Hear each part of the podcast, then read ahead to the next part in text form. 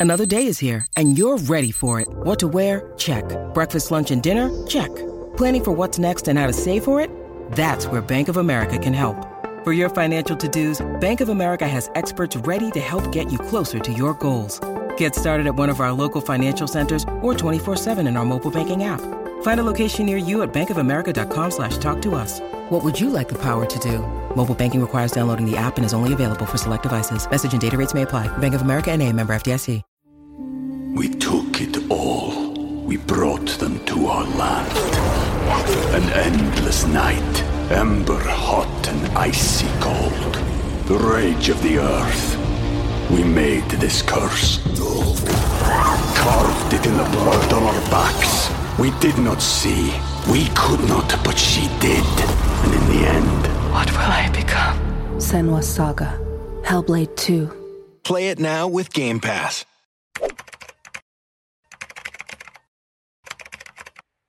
Sejam bem-vindos a mais um episódio do Três Elementos. Como vocês estão? Espero que vocês estejam bem. Estou aqui acompanhado da incrível, da linda, da maravilhosa, perfeita Camilinha do Biologia em Meia Hora. Tudo bem com você, Camila? Tudo bem, querido. Ah, então tá bom. Seja bem-vinda novamente. Estou aqui. Olha só, faz Pirulinha, faz Pirulinha. Estou aqui com meu amigo Pirula. Oi, Pirula, tudo bem? Muito bem. Quem você está imitando, Pirulinha? Ninguém. Ninguém, Não, você é não está imitando ninguém. Ninguém. E hoje temos um participante novo. Charles Street. Charles Street. How Hello. are you, man? Hello, hello everybody. Hello, I'm Charles Street. Nice to meet you all. Nice to meet you all. Vindo direto dos Estados Unidos. Estão ficando internacional, né, Charles? I'm from America. Ah, América. América. América. É, é. Quando eu falei América, você imaginou que é uma, águia, América. a bandeira americana. Isso, exato. Eu rajo a camisa peitoral com os. Estados Unidos. Exatamente USA, isso, é, ah. USA. É, e Jesus e Guns, Exato. Jesus e armas. Tá, tá, tá, USA. É, Carlos sobre o que falaremos hoje? Então, meus caros, hoje falaremos sobre. ficou bom. Ficou. É, pois é, I'm learning. Hoje você pensou em trazer uma história pra gente, ô Anitta, que a gente vai começar um Cara, papo muito importante. É uma história que eu gosto muito, que é a história da Ilha de Páscoa. A ilha onde os coelhinhos botam ovos de chocolate. Isso. Olha só, nunca tinha pensado. Não, mas, mas é curioso, sabe por que, que se chama Ilha de Páscoa? Não. Porque ela foi. Quando os primeiros europeus chegaram nela, que foram os holandeses, eles chegaram no domingo de Páscoa. Hum. Logo deu o nome de Ilha de Páscoa. E hoje os Rapanui estão até lutando para tirar esse nome, porque é o nome europeu. E o nome original é Rapanui. Rapanui. Ah, tá. Rapa- Nome da o ilha. nome da ilha. Da ilha, do povo, do da, povo. da língua do povo. É tudo Rapanui. Tudo Rapanui. Tudo rapando. Mas a, a escrita tem outro nome, é, é Horogondo. Não, Hor- Ah, Horogongo. É aquela que ninguém sabe Que ler. ninguém sabe Ninguém ler. sabe ler. Exatamente. E os Rapanui seriam os povos originários dessa Os ilha. Então, a povos princípio, originários dessa Os ilha, primeiros humanos. polinésios que chegaram a... Acredita-se que chegaram é, a 300, 400 depois de Cristo. Tá. Na, na Ilha de Páscoa, e que é o umbigo do mundo, porque essa ilha é a ilha no Oceano Pacífico mais isolada do planeta. Porque dessa ilha, não tem outras ilhas próximas, diferente de arquipélagos e lugares ali na Indonésia, que é cheio de ilha, né? Você jogou, pegou um quebra-cabeça e jogou assim, um monte de pecinha. Não! A Ilha de Páscoa, ela é isolada, isolada do planeta. É, Ela tá bem separada. De um lado você tem o Chile, que seria o mais próximo, é, sentido Atlântico, que é 3.600 quilômetros. Mesmo assim, é, é muita longe pra coisa, é longe pra caramba. E a ilha mais próxima lá, sentido Austrália, é, do, é 2 mil. Ah, tá. 2 mil, mil quilômetros. Então, é- ela, é- então, por isso que surgem muito mistério, muita teoria da conspiração, como que eles conseguiram descobrir, chegar, mas conseguiram. Os polinésios eh, eram ótimos Eram navegadores. Eh, todas, praticamente todas as ilhas eh, da Indonésia, da Melanésia, todas as Ésias, eh, são povoadas pelos polinésios, então eles tinham um senso de direção naval eh, muito avançado. Uma capacidade de navegação com barcos, inclusive, que poderiam chegar a locais. Sim, Bem E- canoas à vela. E Uhum. em 2020, acho, ou sei lá, saiu um artigo muito interessante que, assim, sempre houve aquela hipótese de que os nativos americanos também pudessem ter navegado Tá. sentido Polinésia. E ninguém sabia confirmar. A única coisa que tinha um pouco mais de sólido era a batata doce. Porque o que raios a batata estaria fazendo em ilhas da Polinésia, sendo que ela é uma, um, tubérculo da América do Sul. Mas poderia ter ido boiando, sei lá, qualquer outra coisa. E acharam traços, vestígios genéticos de povos, acho que colombianos, na, em populações das Ilhas Marquesas e de, de Rapa Nui. Uhum. Então, possivelmente você teve um, um efeito fundador que o pessoal acha que foi pro Tahiti, ou seja, algum barco saiu da Colômbia, chegou no Tahiti antes dos polinésios terem chegado nas. Ilhas Marquesas e na- na- nas Ilhas de Páscoa. Então formou uma população misturada ali, né, miscigenada, e depois eles falaram, não quer saber, vamos navegar de novo. E aí foram para as Ilhas Marquesas e depois para a Ilha de Páscoa. Então aí eles já chegaram miscigenados. Uma ideia muito interessante, Muito não- mas é um artigo só, não Uhum. sei se corroboraram, mas... Nossa, mas também batata doce é um negócio tão resistente, né?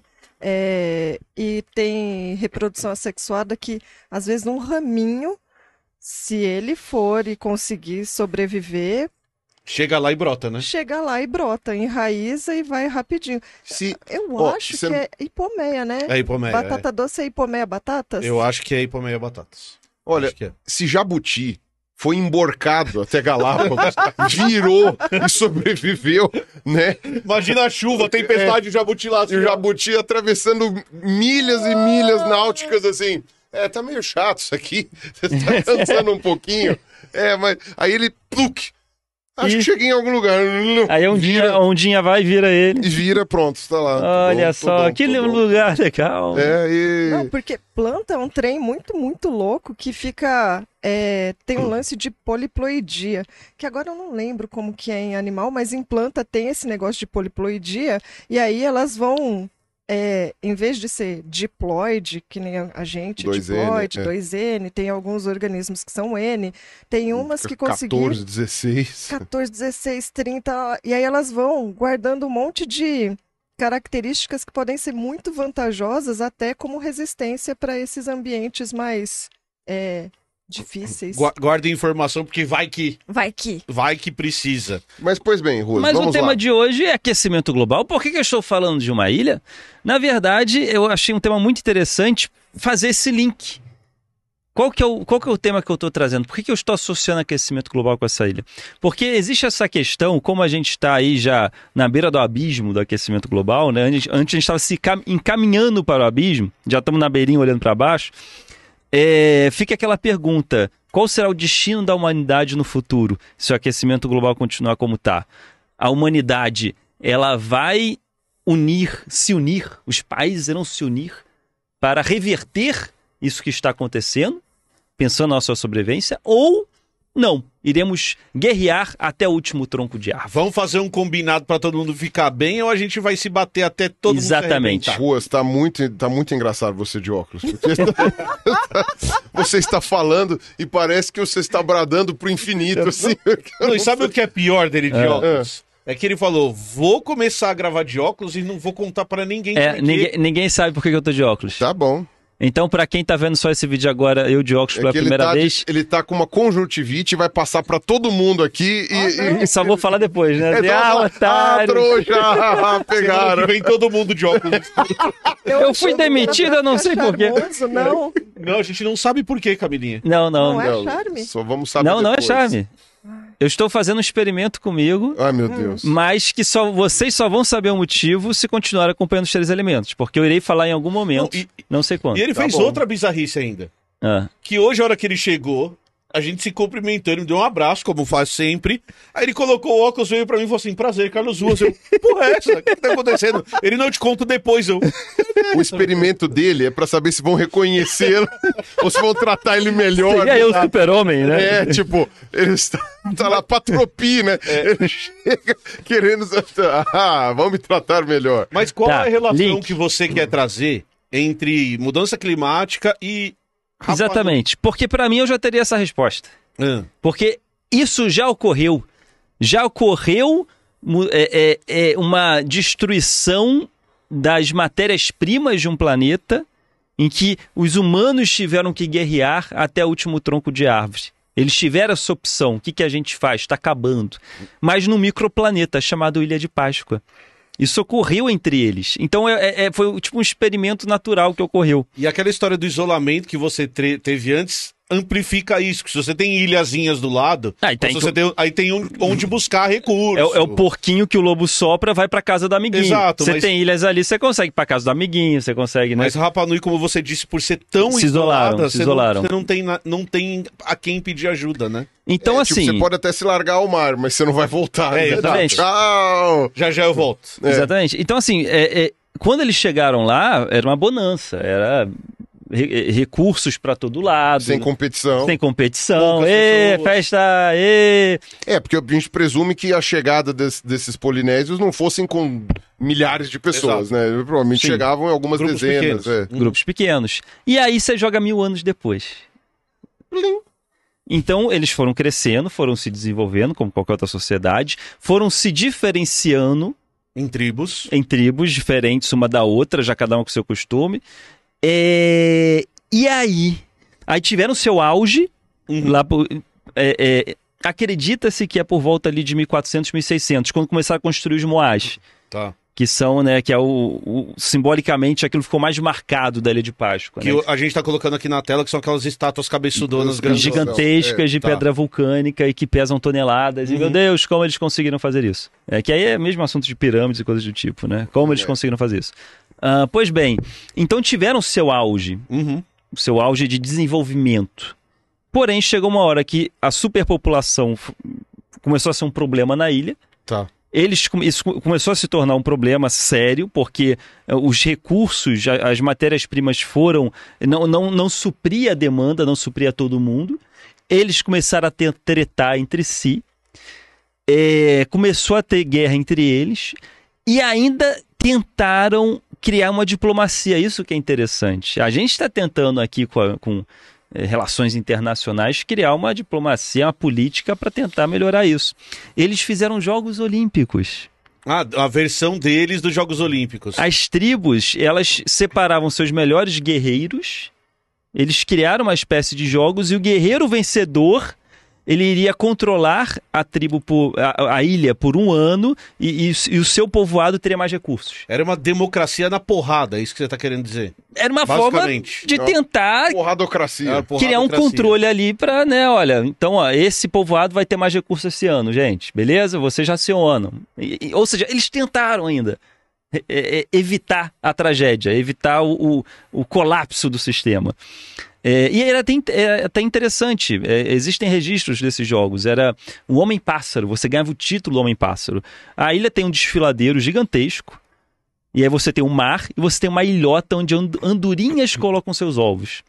Você tinha aqui, quando o juiz apitava, digamos assim, os guerreiros desciam do penhasco, tinham que nadar no mar agitado, chegar na ilhota, pegar um ovo da andorinha e voltar, fazer todo o trajeto de volta. E o primeiro que chegasse com o ovo da andorinha ganharia o título de Homem-Pássaro e governaria a ilha por um ano. Uhum. Então ocorreu uma diplomacia com- através de Jogos Olímpicos, mas não foi suficiente. Ah, a coisa começou a apertar. Eles, é, é, é, facções inimigas começaram a entrar em guerra. Aí começou a ter queima de aldeia. Aí já não tinha também mais madeira para repor Ou seja, o que, que foi queimado. se queimava. E aí começou a ter gente morando em caverna, a população começou a diminuir por fome. E nesse momento que eles estavam se colapsando, o sistema colapsou, começou a ter canibalismo, tem registro de canibalismo. Então eles começaram a entrar em decadência e aí os europeus chegam. Uhum. E quando os europeus chegam, aí é a porrada final. Aí os holandeses chegam e varrem. Chega. Eles chegaram, aí, aí trouxeram doenças, Uhum. E aí a doença começou a dizimar a população dos Rapanui. É, começou a ter o, o- se perder a cultura, a história, porque entre 1700 e 1800 foi quando os europeus descobriram a Rapanui. E, e aí foram os holandeses que não fizeram nada no início. Descobriram, olha só, tem uma ilha. Mas aí depois vieram ah, peruanos e escravizaram metade da galera. Que legal. Metade Botaram sobrou. É, metade mesmo, metade da população Rapanui virou escravo. Que eram em- 10 pessoas. Não, porque do jeito que você tá falando, mas não devia sobrou ninguém. pouco, devia- Tinha uma média de 3 mil pessoas. O máximo que a Nossa. ilha já teve foi 3 mil pessoas. Uhum. E aí 1.500 virou escravo. Chegou navio Os peruanos. peruano, peruanos. Virou escravo de mina. Pegou e levou embora. E aí os poucos que ficaram, é, já, já com, com doença, com fome, foi diminuindo, foi diminuindo. E aí, quando o Chile anexa o seu território, isso em 1888, só tinham 100 habitantes. Uhum. Rapa Nui, originais, digamos assim, que já tinham perdido muita coisa da cultura, de sua história. A, a escrita deles eh, havia se perdido. Né, o dialeto ainda existia, mas a- a- porque é- eram, eram glifos e só a alta elite, o sacerdote, sabe- sabe- sabia ler. Né? E eles então, desapareceram ah, e aí morreu, morreu com aí eles. se perde, São né? os primeiros que matam. né? Conhecimento se você- perde. Quando chega pra derrotar um. pra, pra é, lutar contra um povo, você quer Sim. dizimar, você, você mata os líderes, né? E primeiro. quando o Chile anexou, é, entregou para comerciantes, fazendeiros de ovelha, encheram de ovelha e os 100 que tinham lá botaram para trabalhar. Para os donos das ovelhas. Gente, E, os, fran- e os franceses chegaram e catequizaram, virou todo mundo católico. Olha então, assim, beleza. Acabou. destruiu destruiu a cultura. Existe ainda a etnia Rapa Nui, Uhum. né, que hoje é, é preservada, papapá, mas se ocidentaram, né, forçadamente, né? Então, ainda se- falam um pouco da língua, né? Língua Ainda acho que fala um pouco tem, da né? língua. É. Hoje, a Ilha de Páscoa, metade da ilha é, são chilenos Uhum. e metade Rapanui. E eles não se, não se falam muito. Tem- Tá. Tem treta. Ó, Vocês estão no seu canto de vocês, a gente está no canto nosso. Beleza? É, se politizaram, né? É, pois é. E, então eles ainda existem, mas infelizmente ocorreu isso e muita coisa se perdeu. É assim, o, o turismo praticamente hoje na ilha só existe por causa dos moais, né? Eles chamam muita atenção, né? Tá no, no patrimônio, eh, nas maiores maravilhas do mundo antigo, porque realmente impressiona. E existem praticamente quase mil moais espalhados pela ilha, é, de alguns de 2 metros de altura, outros de 11 metros de altura, alguns de 70 toneladas. Então, realmente, é, é um feito grandioso. Você tem E a... é que eles têm a mãozinha na barriga. É, é, é, é a mãozinha na barriga, fica assim, eles segurando a barriguinha. pança. segurando É. a pança, assim. Olha só, né? Muita gente se identifica com eles, né? É, o que, que você está querendo dizer? Não, não. Eu não estou citando ninguém. ah, Eu não- Por que, que vocês se incomodaram? Não, nada. Eu não tô eu, que falando citei, eu nada. que citei, não posso incomodar. Exatamente. Vou repetir a frase. Muita É. gente se incomoda, né? Muita gente se identifica, né? Olhando pra nós dois. E Eu agora não ele sei vem com o essa que história tá de... falando. Vocês sabem pra onde eu tô olhando? Tô de óculos escuros? Então, a Eu gente podia estar olhando Por pra, isso pra, a gente pra- tá pra baixo. É. Olha só, É eu, que eu não tenho, que tava olhando pra mim, né? Exato. eu tenho a vantagem. Fala que tava olhando pra Camila. Quero ver se você tem coragem.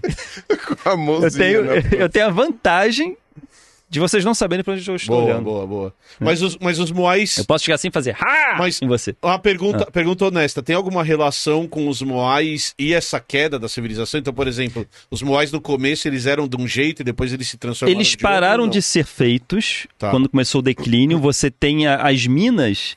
é, não, mina não, desculpa, pedreira. Você tem a Uhum. pedreira, é, que era de pedra vul- vulcânica que eles faziam. E que você tem quase 400 moais ali. Por fazer. Ah, tá. Ah, começados. É, Projetos de- começados. deitados, deitadinhos. Tá. Né? Tipo, o maior moá da, da ilha, ele é não finalizado. Tá. Tem quase 20 metros de altura. Nossa senhora. O erguido mais alto tem 11 metros. Uhum. O maior tem 20, mas tá deitadinho até hoje Tá lá. lá na pedreira ainda, onde ele Tá, tava sendo tá, tá dormindo lá até hoje. Tá. E aí você tem um trajeto que eles faziam para levar os moais. E, e- e como muita coisa se perdeu, não se sabe direito o motivo da existência dos moais. Até isso não tem uma comprovação, né? São hipóteses. Uma das hipóteses era de proteção, é uma questão mais mística de proteger a ilha. Muitos estão no litoral, olhando Ficam para o mar, alinhados, né? inclusive, alinhados. Eles ficam É, mas numa não necessariamente místico. Um navegante que esteja passando lá com más vê intenções... aquele gigante de pedra. fala, meu Deus, quem que mora nesse lugar, É, né? Vou embora, é. né? Pode ser uma coisa física, E- né? é material. Uma segunda hipótese seria de é, descendentes, é, chefes de tribo que eles endeusaram, Tá. né? Que aí morreu e eles criaram para lembrarem, é, virou um deus, né? Aquele grande guerreiro, aquele grande chefe. O, o louco tem uns que tem uns chapéuzinho, né? Tem, alguns têm chapéu. Uns tem o olho branco, né? Que eles É. pintaram o olho. E com a barriga, a mão na barriga. É, E eles foram derrubados. No- na época do Mad Max da Ilha de Páscoa, ah, como teve guerras, rebelião, queimando a aldeia do amiguinho, começaram a derrubar os moais. derrubei o seu Moai. Tipo isso. Agora. Revolução, derruba tudo, acabou, e aí eh, todos eles foram derrubados, todos eles. Então deve ter Moai em volta no oceano.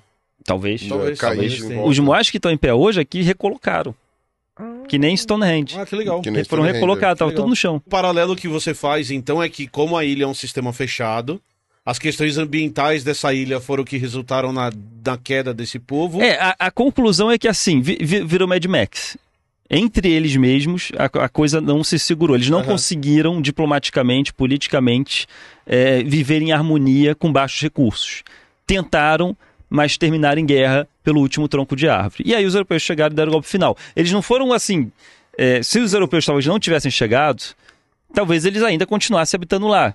Mas com uma regressão de desenvolvimento Em relação civilizatório mesmos, em relação né? a eles mesmos gigantesca, por causa dos recursos e das guerras, Uhum. né, que é o que pode ocorrer com o nosso planeta. Talvez o ser humano não seja extinto por completo, mas que talvez a gente vire, vire um Mad Max, né, uma, uma anarquia sem controle, talvez a gente chegue lá. Então eu sou um pouco pessimista. Nossa, que animador, Carlos Ruas. É, é. Conversa Eu, eu sou super otimista, mas Uau. É, por causa quando- da Ilha de Páscoa. Quando o Carlos Ruas é o pessimista da história, eu tô imaginando que categoria eu entro. Como que. Não, eu só fico pensando que a gente ainda não está assim na beira, beira do abismo, pensando em recursos, né? Pensando em mudanças climáticas, sim, a gente está na beira Tal- do abismo. talvez sim, né? Mas pensando em recursos, a gente não tá. E a gente já briga muito.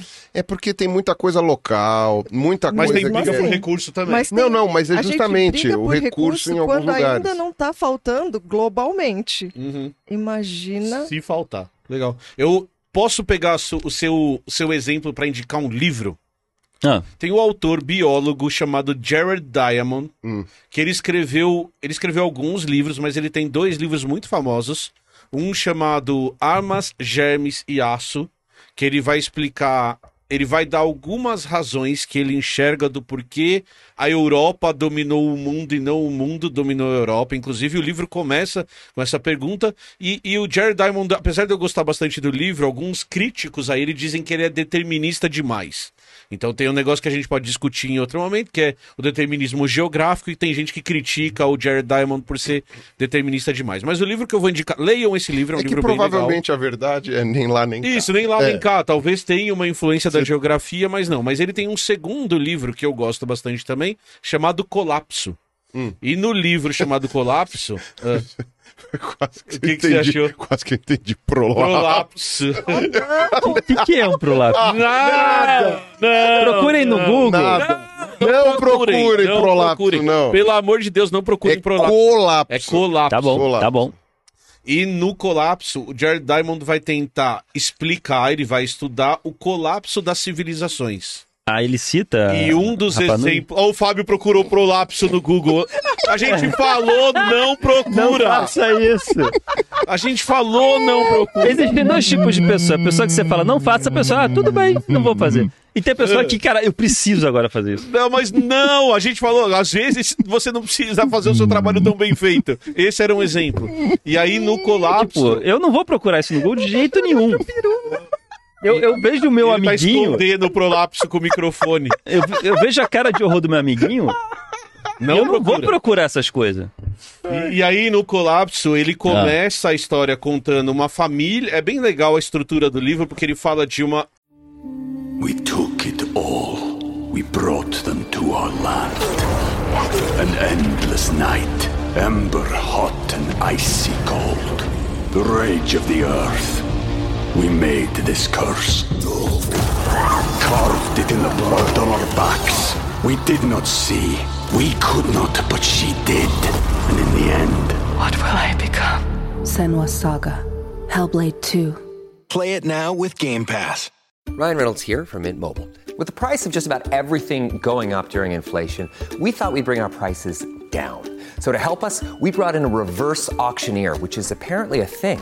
Mint Mobile unlimited premium wireless. Ready to get 30, 30, bit to get 30, bit to get 20, 20, 20, bit to get 20, 20, bit to get 15, 15, 15, 15 just 15 bucks a month. So, Give it a try at mintmobile.com slash switch. $45 upfront for three months plus taxes and fees. Promo rate for new customers for limited time. Unlimited more than 40 gigabytes per month. Slows. Full terms at mintmobile.com. O que tá fazendo? Nada, nada. Estou vendo como é o nariz do Bozo aqui. Não, nada. Nada, nada mesmo. Nada. Eu não consigo, eu preciso de mais Vai, informações. vamos, vamos falar do colapso. Ah, Tá.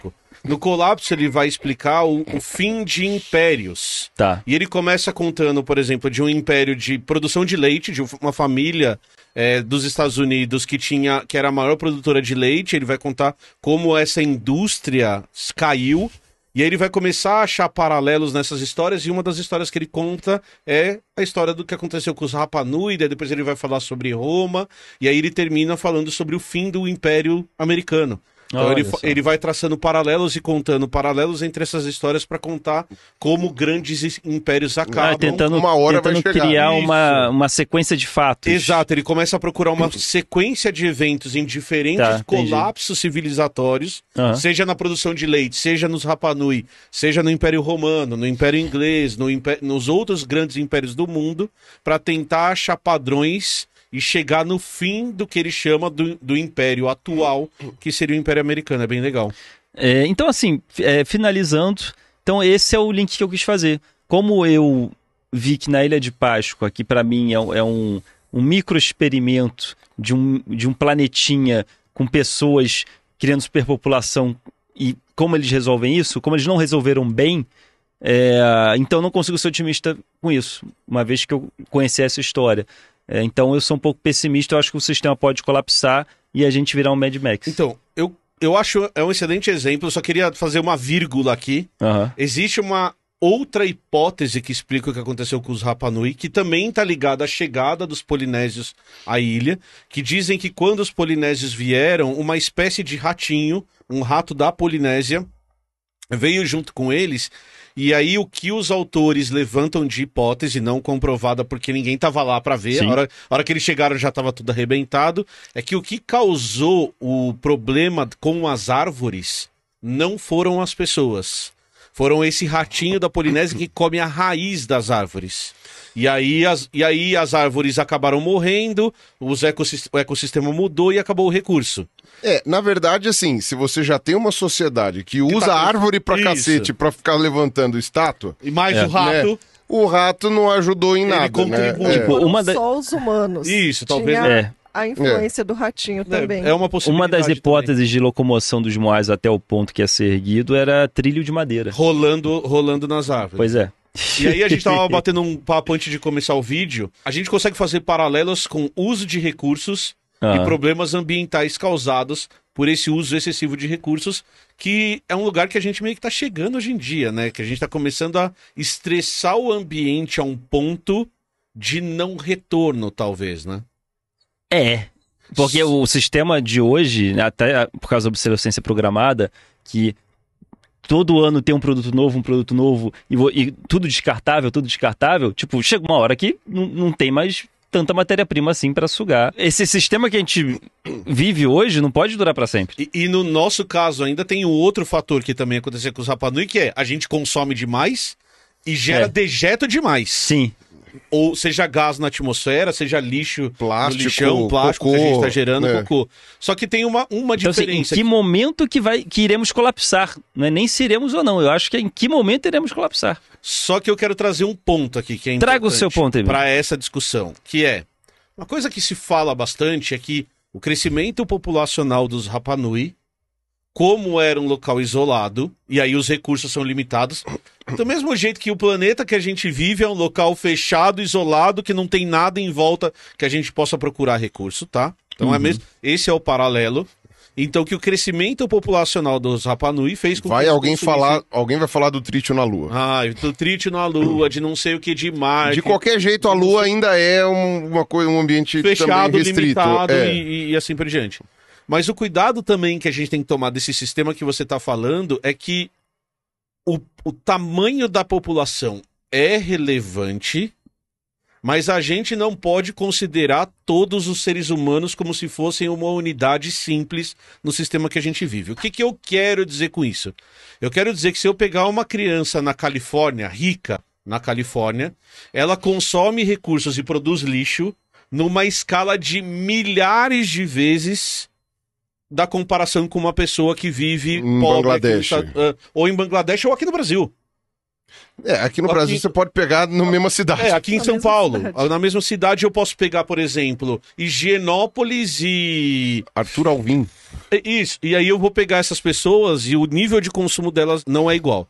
Então o cuidado que a gente tem que tomar quando a gente fala de tamanho populacional é que o tamanho populacional é relevante, mas se eu tenho uma pessoa que consome mil vezes mais do que a outra, ela deveria co- contar nessa conta como mil pessoas. Não, e outra coisa, é então, a população seria muito A maior. população seria muito maior. Não, e o pior não é isso. O pior é que a gente está tendo um sistema de produção de coisas, de coisas em geral, que em alguns lados ele- ela, através, inclusive, da, da, da não preocupação com uma série de coisas, vai ficando mais barato, que a gente tem, ah, mesmo as pessoas mais abaixo, já estão consumindo e produzindo mais lixo do que pessoas na mesma classe 50 Ah, anos sem atrás. dúvida, sem dúvida. Então, Sem dúvida. tipo, tá todo mundo produzindo mais. Você tem o Isso, pessoal tem mais. sem dúvida. Então, além disso, tem uma comparação com o passado recente. É uma corrida em que os primeiros colocados estão 15 voltas na frente do- do- dos últimos, mas, Mas tá últimos- todo mundo tá correndo. todo mundo então, correndo, tipo, você tá todo razão. mundo correndo. Então, Nas projeções tem que ser colocado, né, essa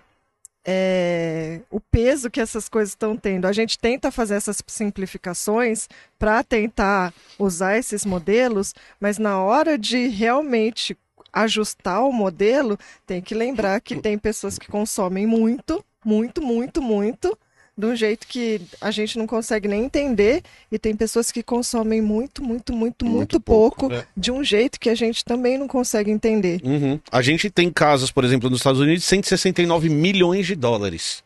Então você está falando de uma casa que se a gente pegar o dinheiro que todo mundo que está aqui trabalhando, mas todo mundo que está aqui assistindo, mais os seus familiares, vão trabalhar a vida inteira e nunca vão conseguir juntar esse- essa quantidade de riqueza e essa quantidade de recursos que você tem em uma casa. e se estiver alguém assistindo aí que, Que- que tenha- somando consiga fazer isso daí, por favor, patrocine os três Por elementos. favor, isso aí. patrocina E que- nós. E que tenha como, somando tudo, fazer isso. Uma, uma das evidências de que a gente está indo para esse caminho que você falou é algo que a gente previu lá na década de 60 e que as pessoas. Tem gente que fala que é, que é babo- ba- baboseira, mas que é mudança climática. E aí o que nós três fizemos para complementar a sua história Perfeito. foi que a gente trouxe exemplos de como a mudança climática já está afetando a vida do planeta que a gente vive. A Então a gente, das pessoas. as pessoas Não é mais uma gente vive. previsão, ó. Exato. Vai dar merda. Já tá dando. Já estamos pisando nela. assim. Exato, É. já estamos pisando. E aí o primeiro exemplo quem vai dar é a Camilinha. Vai lá, Camilinha. A OMS ela faz vários reports, vários relatórios de várias coisas. Então, a Organização Mundial da Saúde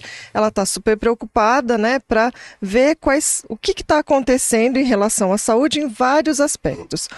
Um dos reports dela é sobre malária. Sai um relatório anual sobre malária. E aí uma coisa que eles já estavam comentando, então o relatório de 2023, eu não sei se sai em novembro, dezembro, mas eles já estavam comentando que vai sair um capítulo especial associando a malária com as mudanças climáticas. Não, calma. A malária, para começar, é uma doença de gente pobre, geralmente marronzinha. Não, vamos, vamos explicar. Malária é, um pro- é causada por um protozoário, né? O- É o plasmodium, né? Plasmodium. Plasmodium, que é transmitido por um pernilongo, que Em geral, anófeles. em, em geral anófeles, que é originário da Indonésia, se não me engano. Não, Então, África. Aí é que tá. Ah, é né? África, por causa do, daquele Porque negócio se a gente for ver, malária é uma doença, ó, Véia. véia, véia, véia, véia. Tanto que o nome dela vem até da época em que a gente acreditava que é, as doenças eram causadas pelos miasmas. Então vem lá da época da teoria miasmática. Pensa que assim, É ó, quando tinha essa, essas histórias, o nome malária vem da ideia de mau ar.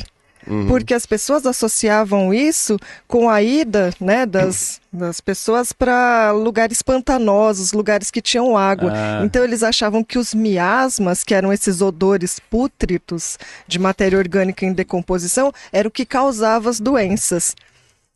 Assim, N- associ- Não um mosquito. e não É um- mosquito. Assim, tá a ideia estava meio certa, porque no local onde tem água, né, onde tem Tem mais pântano, mosquito. vai ter mais mosquito e as pessoas se contaminavam lá com a, pisca- com a picada do mosquito, mas eles não entendem. Piscada. Eu imaginei mosquito assim, ó. Malária. Te pico mais tarde. Te pico mais tarde. É, mas é, não é bem isso, né? Era das pessoas irem lá, serem picadas e contraírem esse protozoário que é o Plasmodium. Na verdade, é um gênero, são várias espécies de Plasmodium que podem causar a malária.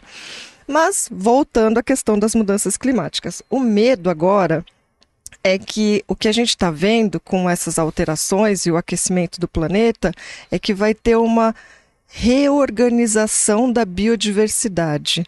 Então, as espécies vão começar a ampliar as suas áreas, as espécies de áreas quentes. É. Vão ter uma ampliação de área e as espécies de áreas mais frias vão ter uma redução de área.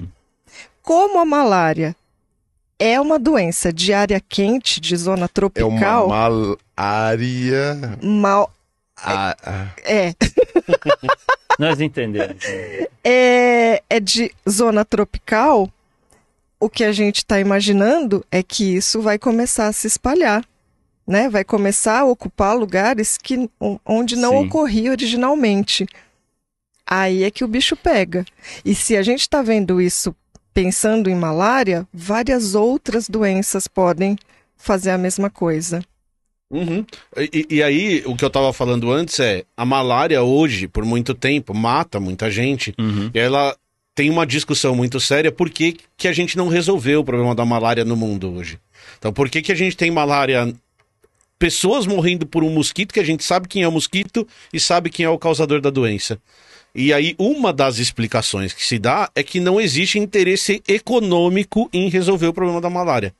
Porque a malária vez só acontece onde Em tem gente pobre. Pobres que a Mas economia não tá muito lá, Isso. o mercado não tá muito lá. Só que aí a hora que começa a esquentar, Bater na bunda começa a bater na bunda de quem? do, do europeu, desenvolvido, americano. americano. Exato. Exato. Então, Estados Unidos teve um caso de malária recente e eles não tinham casos há 20 anos. Olha aí. Ah, mas 20 anos atrás tinha tido caso. É, mas era Então, raro. Mas é, é na parte, se tiver mesmo, é ali na parte mais, é, mais quente dos Estados Unidos. É, Flórida, aquela Isso, parte lá que tem os Everglades E aí, lá. o medo que a gente tem é que, olhando para outras doenças, que nem o que eles viram é que para pragas agrícolas, essas pragas elas já estão migrando para latitudes mais altas numa velocidade de 3 km por ano.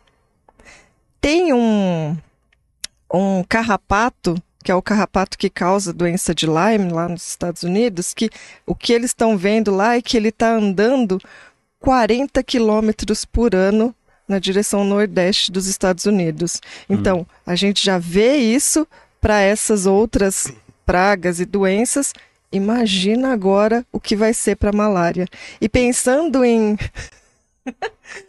e pensando em é, eventos extremos, né? Uhum.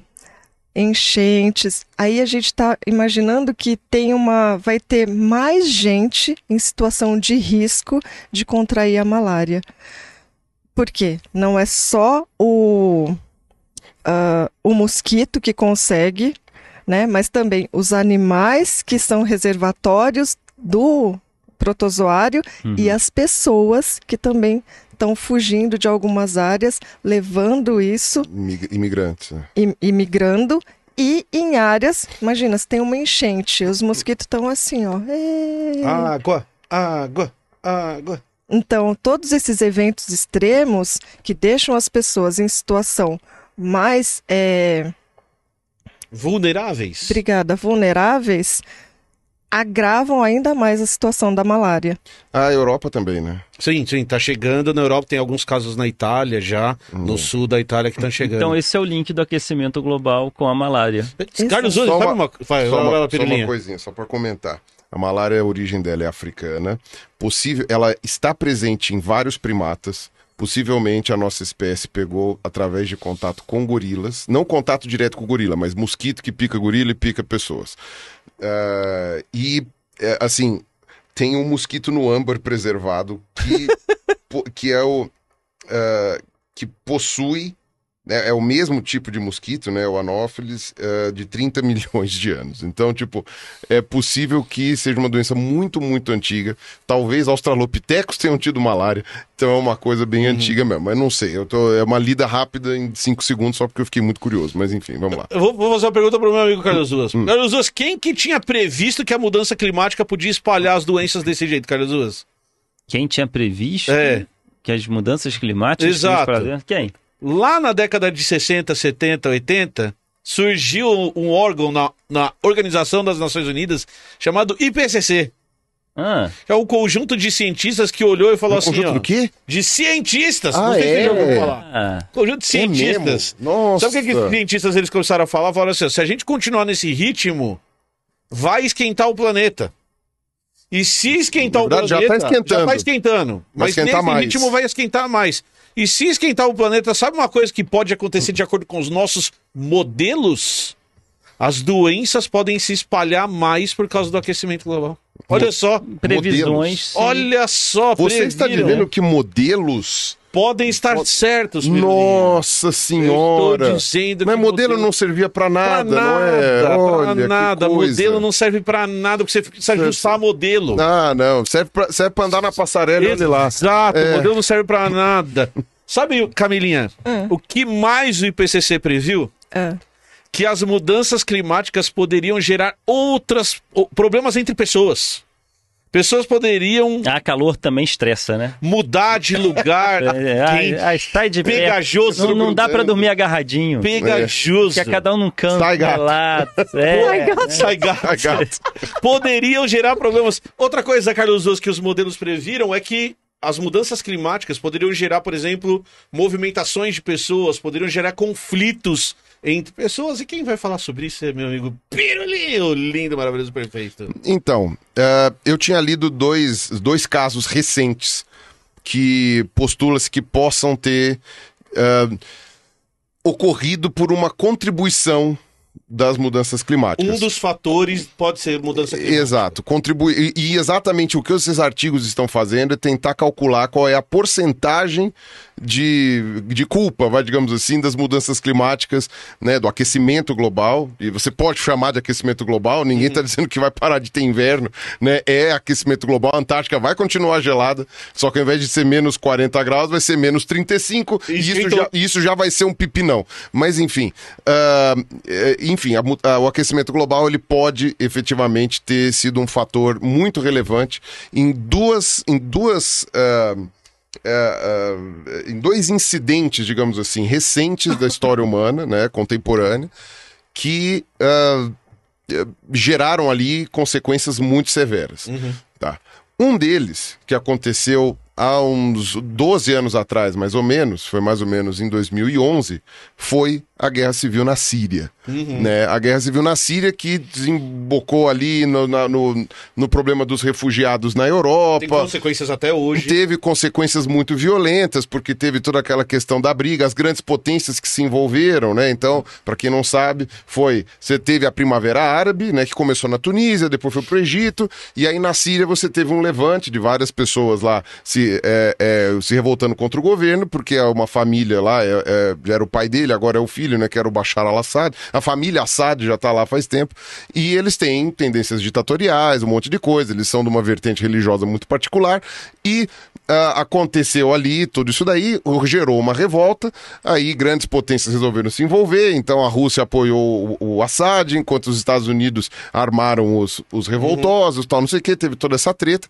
e para melhorar ainda a coisa depois, teve o Estado Islâmico que surgiu no Iraque, invadiu ali, fez uma terceira coisa que... Que não tinha acabado, acabou, né? O que não tinha acabado, destruíram Palmira, destruíram tudo, enfim, foi, foi o, o- o mapa do inferno. E o que acontece? E isso é fato, tá? Isso a gente sabe que aconteceu.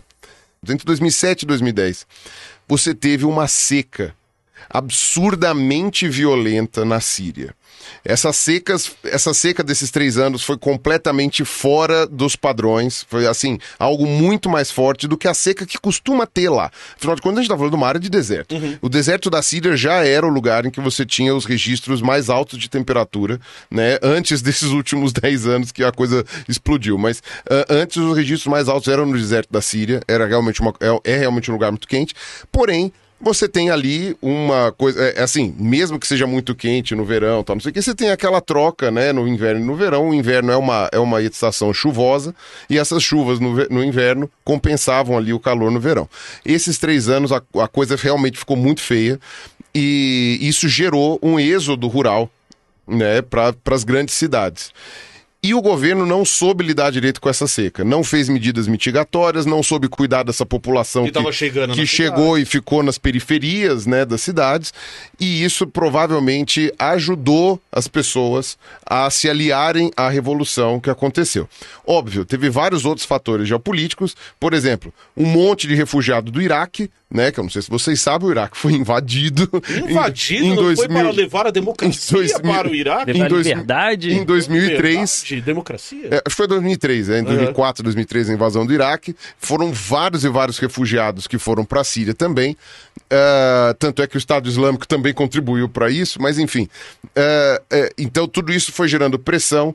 Teve uma questão também de uma reforma agrária ao contrário que aconteceu ali, em que vários produtores rurais foram fomentados porque eram amigos da família lá e eles acabaram comprando aquelas áreas grandes, virou uma oligarquia, etc e tal. Enfim, inverteu né, o que devia ser, ser feito, né? Ao invés de dividir, eh, tiraram as terras que eram de todo mundo para gerar grandes latifúndios e etc e tal, e aí no fim das contas tudo isso pode ter corroborado.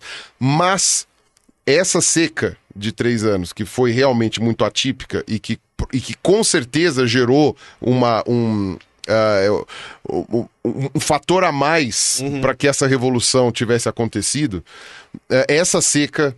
O que o pessoal está calculando agora é que ela dificilmente teria acontecido se não fosse a mudança climática causada pelo ser humano. Que não teria sido uma seca tão forte eh, pelos modelos que eles fizeram. Olha os modelos aí. Olha os modelos aí. É, Olha os os, modelos aí. os- os- somos nós. Somos Somos, nós. os modelos aqui, é. O Ruas. Aqui, Ó. tô brincando. Coitado do Ruas, não tô Ruas, o mais lindo de É, o nós. Ruas deve ser o que mais, é, mais gera suspiros aqui. Enfim. E aí o que acontece? Ah, esse, é possivelmente. Se não fosse a mudança climática causada pelo ser humano, esses três anos não teriam sido tão secos, porque inclusive há indícios de que foi o terceiro ano que gerou o pessoal a falar chega. Tem entrevistas com sírios falando assim: não, o primeiro ano de seca a gente aguentou, o segundo também, o terceiro chega. deu mais. Vamos pra cidade porque tá difícil aqui. Então, mesmo que eh, se a mudança climática não tivesse gerado esse terceiro, talvez não tivesse gente suficiente para se revoltar, né, a despeito da lambança que grandes potências fizeram ali, né, historicamente, para gerar tudo isso daí, a despeito dessa família ditatorial que tá lá até agora. A gente não tá Né? julgando o Levante, inclusive. É uma constatação. Não, é uma constatação porque as pessoas se revoltam. Claro. O governo também foi mal. Ele foi incompetente em gerir a crise da seca que estava acontecendo lá. E essa seca talvez não tivesse sido tão ruim se não fosse. A gente está falando de uma área que, apesar de não estar na faixa tropical, está na faixa quente, quente, quente ali daquela área temperada, por N questões.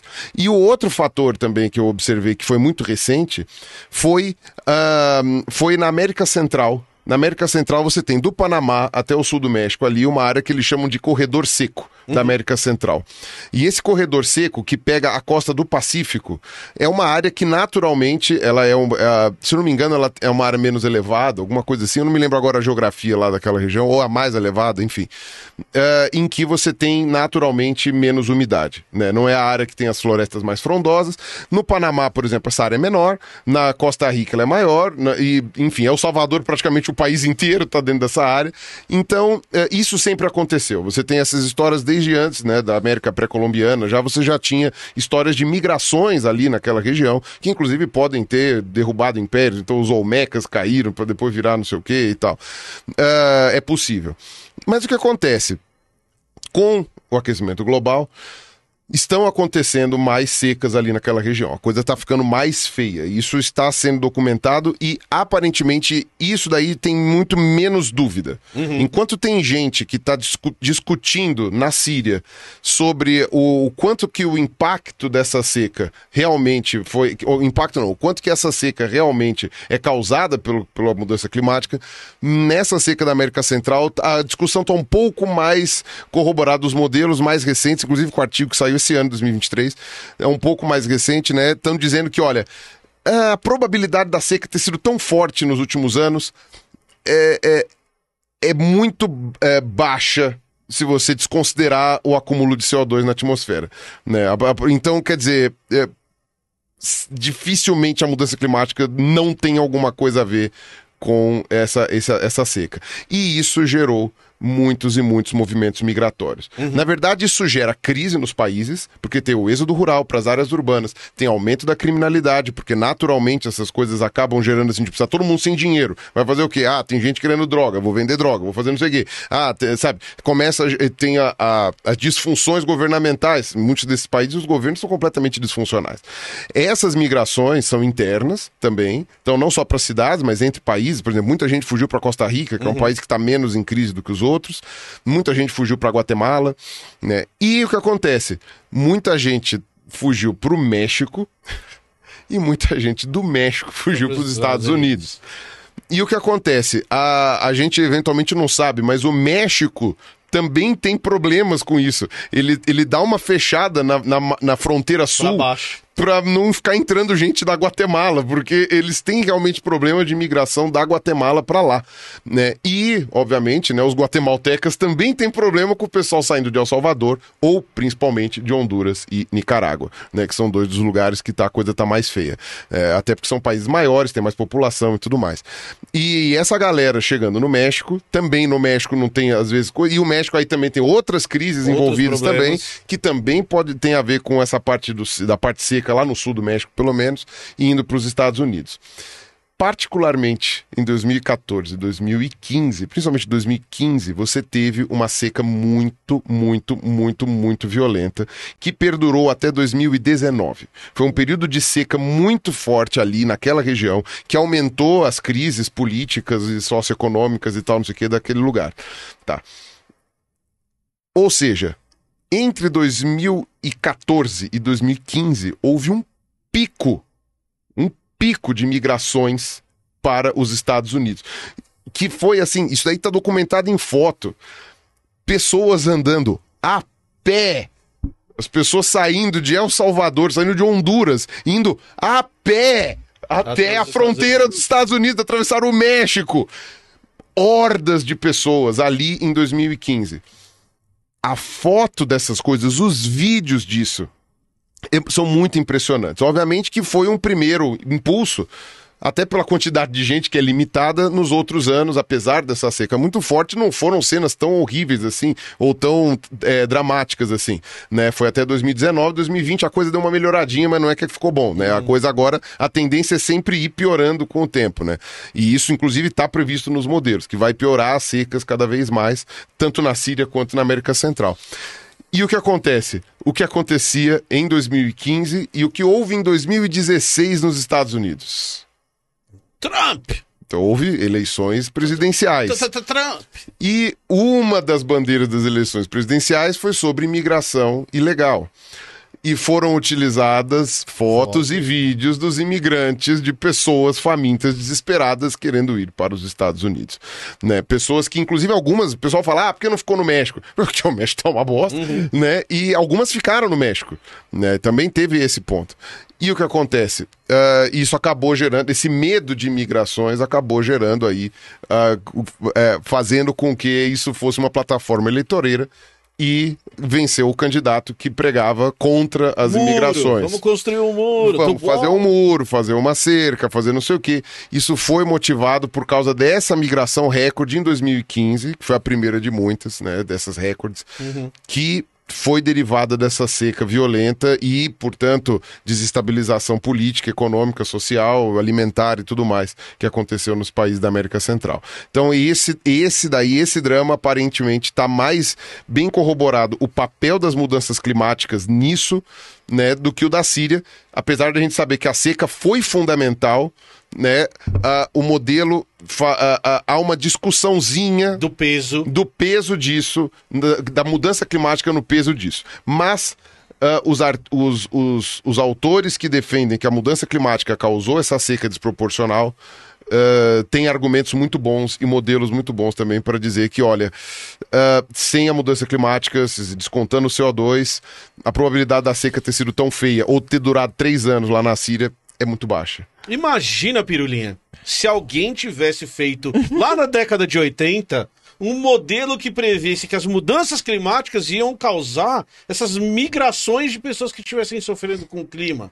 A gente Ou poderia ter seja- tomado decisões melhores, né? A gente vai ter mais refugiados ambientais, isso vai gerar mais conflitos, a gente vai ter um problema com alimentos, ou seja, um problema de segurança alimentar, porque várias eh, culturas vão sofrer, não só com a mudança do clima, mas com a disseminação de pragas. Eh, Doenças. a gente vai ter problema com doenças, não só porque os, ah, essas doenças que já são urbanas, elas estão ampliando a sua faixa, mas porque a gente também está desmatando e entrando em contato com novos E patógenos. juntando um monte de gente num lugar só. Para onde que a gente vai fugir, Ô, ô, querido? Ô, Rua, você escolheu bem o tema de hoje. Eu acho que foi É. uma boa. Mas eu, agora eu vou dar um alento pra vocês. Ah, vai. Agora eu vou dar um Eu alento. duvido. Porque a humanidade tá resolvendo esse problema, Carlos. Não acredito. Vou trazer um exemplo aqui, o último exemplo, que é o exemplo de Miami.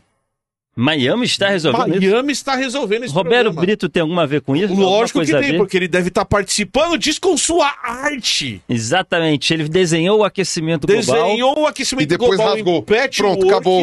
Acabou o aquecimento acabou. global. Carlos Ruas, sabe o que que a humanidade estava fazendo com essa possibilidade de mudança climática? Não. Achando a solução. A gentrificação climática. Olha só que, que palavra bonita. Defina gentrificação. Tem a gentrificação e a gentrivaiação, né? Isso. Tipo, que a gente fica ou a gente, Ou a gente vai. vai. É isso, é. Então eu vou explicar. A gentrificação e a Se gentrivaiação. você for a Miami, ou melhor, vou usar um exemplo que você conhece melhor. Ah, o Rio de Janeiro. Perfeito. Qual é o lugar que tem os apartamentos mais caros? Na costa ou no centro, ou mais pro, pra, pra terra? Na costa. Na costa. Os apartamentos na beira do mar são os mais caros. Sim. Isso é uma tendência mundial, porque você está de frente para a praia. Sim. Isso é uma tendência mundial nos lugares que a praia é bonita. No lugar né? que a praia é bonita, como por exemplo o Rio de Janeiro, que é a cidade mais linda do mundo. Perfeito. Nos lugares que a praia é feia, ninguém quer Talvez ir morar ninguém na quer praia. morar na É. praia. É. Então, qual foi o fenômeno que aconteceu ao longo do último século? Você tem uma valorização das casas à beira do mar Certo. e, e as pessoas mais pobres viviam mais para dentro Mais do continente. afastado, né? Certo? Periferia tá lá no final. O que começou a acontecer é que Ah. com essa tal de mudança climática, começou-se a perceber um aumento do nível da água. Então, as- as pessoas falam de que se a temperatura aumentar 2 graus, o nível da água pode crescer até 40 centímetros. Se você for pensar, pô, 40 centímetros não é tanto, mas se você tá a zero metros, 40 centímetros acaba com a praia, por sim, exemplo. Sim, muita Não, e, praia e e com alguns países. Tem E país que a al- a altitude média é de 60, De 60 centímetros. centímetros, né? pode acabar com o país inteiro. Então, sabe qual que é a solução de Miami? Hum, É um processo de gentrificação. Então, antes do mar crescer, as pessoas ricas começaram a comprar as casas das pessoas em locais mais pobres. Mas Ah. no interior. Mais no interior. Então, por exemplo, em Então, Miami. por Isso dentro da cidade. Isso dentro da cidade, por em Miami. precaução, eu já vou comprar um terreninho. Isso, eu vou, eu vou, por exemplo, vou te dar um exemplo, claro. Tem um bairro em Miami chamado Little Cuba, Uhum. que é dos imigrantes cubanos que vieram de Cuba. Não sei se vocês sabem, mas uma proporção, sei lá, um terço ou metade da população de Miami é tudo É- é tudo cubano. É, ou descendente de E cubano. aí eles construíram um bairro deles, que é Tá um bom. bairro pobre dentro de Miami, perto do resto, perto principalmente de quem tá no litoral. Certo? Só que o que, que as incorporadoras, as empresas que constroem prédios, as empresas que constroem casas estão fazendo? Começaram a comprar Little Cuba. Então eles vão lá na sua casa e falam: Ó, sua casa que valia 200 mil dólares, eu vou pagar 500 e você vai embora Aí daqui. você vai feliz. Tô rico. Você ê! vende feliz. É, você já tem uma baixa classe média, né? Isso. Então, porra. Só que tá aí aquela casa que valia 300 agora vale 500 e você só tem 500. Então com os seus 500 você vai morar mais longe. Vai lá pra longe. E mais longe, e mais longe. Então a solução do capitalismo é mandar os pobres para cada vez mais longe quem tem dinheiro ficar É, como se isso daí não fosse novidade, né? Não, não é Aqui- novidade. Aqui, então, Acontece. é, por exemplo, na verdade tá virando São Paulo, porque assim, São Paulo que não tem praia, o centro sempre foi a área mais, mais valorizada e as bordas é que foram empurrando os pobres. À medida que o centro foi crescendo, os pobres vão indo mais pra lá. Então, por exemplo, a Moca, que era uma Uhum. famosa periferia na época do Adoniran Barbosa, tal, não sei o que, não sei o que lá. Hoje ela tá no centro expandido, tem um bairro mais de classe média, tal, não sei o que, e os pobres foram chutados mais pra lá. É que em praias isso é um efeito inverso, é que né? a diferença é que essa gentrificação tem uma origem, que é climática. Essa gentrificação que você está falando é uma gentrificação só econômica, entre Aham. aspas. Mas Uhum. essa é climática. O que está acontecendo? Em vez da gente resolver o problema da mudança climática, quem tem dinheiro está resolvendo o próprio problema. Então, se você pegar, por exemplo, o maior dono Se a de farinha é pouca, meu pirão primeiro. Exato. Então, se você pega, por exemplo, o maior dono de terras dos Estados Unidos hoje individual, ele tem um nome: Bill Gates. Então, o que o Bill Gates está fazendo é comprando terra. Pô, mas o Bill Gates é dono da Microsoft, ele é um dos homens mais ricos do mundo. Por que, que o Bill Gates está comprando terra nos Estados Unidos? Ah, vamos resolver o meu problema e daí depois a gente pensa nessa história de Mas ele vai usar climática. essa terra pra quê? Pra construir a Bill Gates Lândia e quando tudo der merda ele ficar com. Não, mas ele vai morrer logo mais. Não, mas, Não, ah, mas ele tá tem preocupado filho, com né? ele. Tem os herdeiros dele. Tá preocupado com o dele. Eu acho que ele quer vender isso aí. É, pode ser também, pode ser Acho que é mais provável. mais dinheiro. Você ficou esperançoso com isso que eu falei, que a solução é a gentrificação, Carlos? É, não. Camilinha, essa live te deu esperança? Esse vídeo te deu esperança? Look, Bumble knows you're exhausted by dating. All the must not take yourself too seriously and 6 1 since that matters. And what do I even say other than hey? well, that's why they're introducing an all new Bumble with exciting features to make compatibility easier, starting the chat better, and dating safer. They've changed, so you don't have to. Download the new Bumble now. This episode is brought to you by Reese's Peanut Butter Cups. In breaking news, leading scientists worldwide are conducting experiments to determine if Reese's Peanut Butter Cups are the perfect combination of peanut butter and chocolate. However, it appears the study was inconclusive, as the scientists couldn't help but eat all the Reese's. Because when you want something sweet, you can't do better than Reese's. Find Reese's now at a store near you. Ai, mudanças climáticas nunca me dá esperança, porque eu sempre fico pensando, querido, pra onde a gente vai? A gente é pobre? A gente é pobre. Pra onde a gente vai? Mas ao mesmo tempo, eu ainda fico, já que a esperança é a última que morre, eu ainda fico com a esperança de que, meu, a gente é melhor que isso, a gente tá vendo, a gente tá entendendo. E a gente pode. Oh, Mas- otimista. Eu, eu sou muito, né? A gente pode. Não, a gente unir. pode. Se a gente entende o problema, entende a origem, Uhum. a gente consegue resolver. Mas tem que querer, né? As pessoas Mas é que Isso tem tem que estar mudar. acima dos interesses econômicos. Tem que mudar Tem que dar muita lucro, Salvador. E coisa. políticos. Pra e ser salvo tem que dar lucro, salvar Eu, eu vou te contar um segredo, Carlos Ruas. Ah. A natureza não dá lucro. O lucro é uma invenção humana. O recurso do planeta é limitado. Sim. O capitalismo prevê um crescimento ilimitado. Sim. Essas coisas têm uma dificuldade meio grande para conversar. Então a gente precisa entender até onde a gente vai com essa história de crescimento ilimitado, de crescer o bolo para depois dividir, Uhum. porque o bolo é finito. Sim. Na verdade, o bolo tá crescendo, mas não tá dividindo. Não, tá crescendo, não tá dividindo e os recursos para fazer o bolo estão acabando. Estão acabando, a farinha tá acabando. Por isso que o seu exemplo da Ilha de Páscoa é um bom exemplo, Carlos Ruas. É, então eu acho que trouxemos bons exemplos aqui, porque é muita gente na internet acaba recebendo gráficos, tá, tá, tá. E, e a- nós trouxemos links não muito comuns que vocês devem ter visto por aí. Foram, cada um trouxe Aliás, um eu link. separei os links e vou, vou deixar na descrição aqui. Isso. Eu É, depois pois é, mando cada um trouxe Fábio, um é. link bem interessante, com uma reflexão bem interessante de consequências que estamos sentindo hoje do aquecimento global. Então fica aí o alerta, né? E já estamos aí olhando para o abismo. Não sei como nossos netos estarão. Sabe qual que é o problema? Ah, Quando o abismo te olha de volta. é... Camilinha, gostou? Eu Não. sempre gosto de conversar sobre essas coisas. Eu sempre gosto de descobrir é, coisas que eu não tinha visto anteriormente. Então, ai, eu não conhecia direito a história que o Ruas trouxe. Eu não tinha lido os artigos que o Pirula leu.